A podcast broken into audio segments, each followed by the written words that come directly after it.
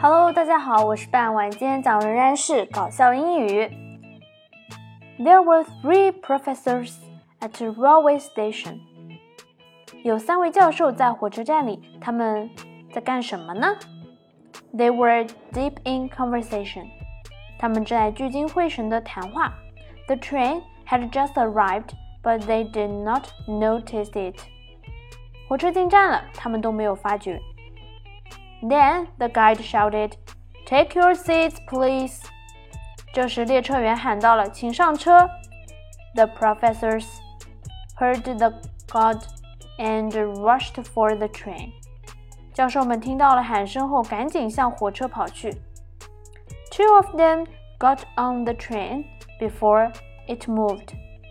两位教授登上了火车。The third one was left behind. 另一位教授呢，他落单了。It was Professor Ankhead. 啊，原来是我们的埃哈德教授落单了。He looked worried. 他看上去很着急。One of the professor's students was at the station. 这位教授的一个学生也在车站等车。He tried to comfort the professor.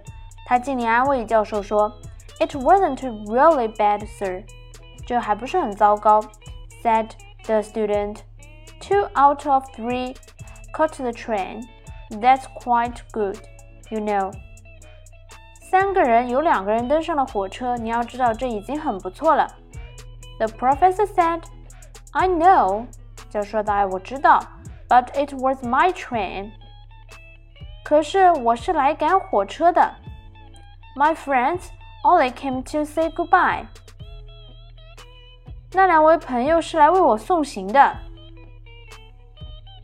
啊，我猜想那两位教授朋友一定是经常赶火车，然后忘记上车，所以呢，列车一听到列车员在提示请上车的时候呢，这两位教授哐哧哐哧哐哧就赶上去了，而我们的埃哈德。教授呢稍微晚了一步，但其实这一列是他要上的火车。